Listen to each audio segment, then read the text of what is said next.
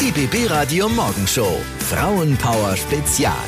Im BB Radio Studio heißt es ja im Moment, Alex und Mikey allein zu Hause, denn Clara hat ja Urlaub und wir haben uns Verstärkung geholt. Wir bekommen Unterstützung in Form von außergewöhnlichen Frauen und sprechen mit ihnen über ihre Leidenschaft und lernen dabei auch richtig viel. Ja, Surika Kötter aus Berlin war da, Ehefrau, Mama von zwei Kindern und Frauencoach. Frauencoach, vielleicht mal eine ganz kurze Erklärung, was können wir uns darunter konkret vorstellen? Ja, also zu mir kommen Frauen, die, ich sag jetzt mal, spezifische vielleicht Frauenprobleme haben, sowohl im privaten wie auch im äh, beruflichen Bereich. Und ich äh, versuche, sie zu unterstützen und zu begleiten, damit sie ihre Ziele erreichen können. Weil die weiblichen Probleme unterscheiden sich natürlich von den männlichen. Also ich würde sagen, dass es so eine ähm, zumindestens äh, überzufällig häufig äh, bei Frauen bestimmte Probleme gibt, die bei Männern eher weniger auftreten. Ich will nicht sagen gar nicht, aber also sagst du und glaubst du quasi, dass es diese, diese Gleichberechtigung, von der immer alle reden, dass es die noch nicht so richtig gibt? Also dass es immer noch ein Thema ist? Äh, ja, auf alle Fälle. Das auf alle Fälle. Also Gleichberechtigung ist aus meiner Sicht noch nicht in allen Bereichen der Gesellschaft angekommen. Es hat jetzt nicht nur was mit den Führungspositionen zu tun. Das ist ja immer so ein Indikator dafür. Zum Beispiel beim Thema Bezahlung ist ja auch immer wieder in den Medien. Also Ist aber auch oft ein Problem, ich habe das schon mal erzählt, wo die Frauen dann selber auch sich nicht trauen. Das ist ja immer mit Konfrontation verbunden.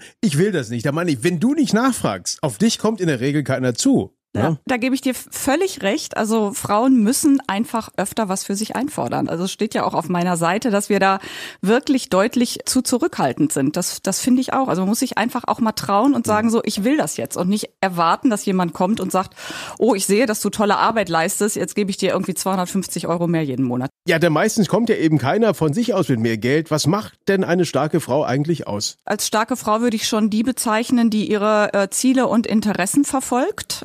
Ähm, jetzt nicht ohne Rücksicht auf Verluste natürlich, aber einfach bei sich auch bleibt, ähm, die auch weiß, wer sie ist. Das heißt nicht, dass ich nur Stärken habe, aber dass ich diese Stärken auch in mir sehe und dass ich nicht die Schwächen immer so überbewerte, weil das ist wirklich ein Problem, das Frauen haben. Das Glas ist tendenziell, was die eigene Person anbelangt, immer eher halb leer als halb voll. Reden wir mal über die Stärken der Frauen. Was können denn jetzt Frauen so tendenziell besser als Männer? Ähm, Frauen können tendenziell, glaube ich, ähm, besser alles im Blick haben. Also Männer sind häufig ja eher so fokussiert und Frauen können eher Themen, die auch andere Menschen betreffen, besser berücksichtigen. Sie können mehr auf ihr Gegenüber eingehen. Also dieses berühmte Stichwort Empathie. Und ich finde, sie können auch einfach besser organisieren.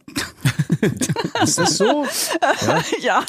ja, da könnte vielleicht was dran sein. Was sagst du Frauen, die zu dir kommen? Wie kann man möglichst schnell seine eigenen Stärken erkennen und auch ausspielen? Also erstmal sich bewusst werden, was habe ich eigentlich alles und was kann ich und sich mal den eigenen im beruflichen Kontext Werdegang angucken und sagen, was habe ich denn eigentlich alles schon geschafft, weil das sind so Dinge, die vergessen wir häufig, ja. Also ähm, wenn ich schon länger irgendwo angestellt bin, dann schadet es ja gar nicht, sich mal den Lebenslauf zum Beispiel nochmal zu Gemüte zu führen und zu sehen, okay, was habe ich denn eigentlich alles schon gemacht, sich auch nochmal alte Zeugnisse anzugucken und zu sehen, oh, okay, wie haben die mich denn da eigentlich bewertet, was kann ich denn da eigentlich und das alles mal ähm, aufzuschreiben und ähm, sich zu verdeutlichen, so wow, das, das habe ich eigentlich alles schon im Gepäck. Das äh, finde ich ist mal so so ein, ein so eine Geschichte, die man auf alle Fälle machen kann. Also ruhig mal die eigenen Stärken in ein Spotlight setzen. Ja, auf jeden Fall. sozusagen. Das ist was Ja. wirklich, was wir vergessen oder wo wir denken, ach, das ist ja normal, das kann ja jeder. Das ist was, was ich oft höre und sage ich so, nee, das ist nicht normal, das kann nicht jeder oder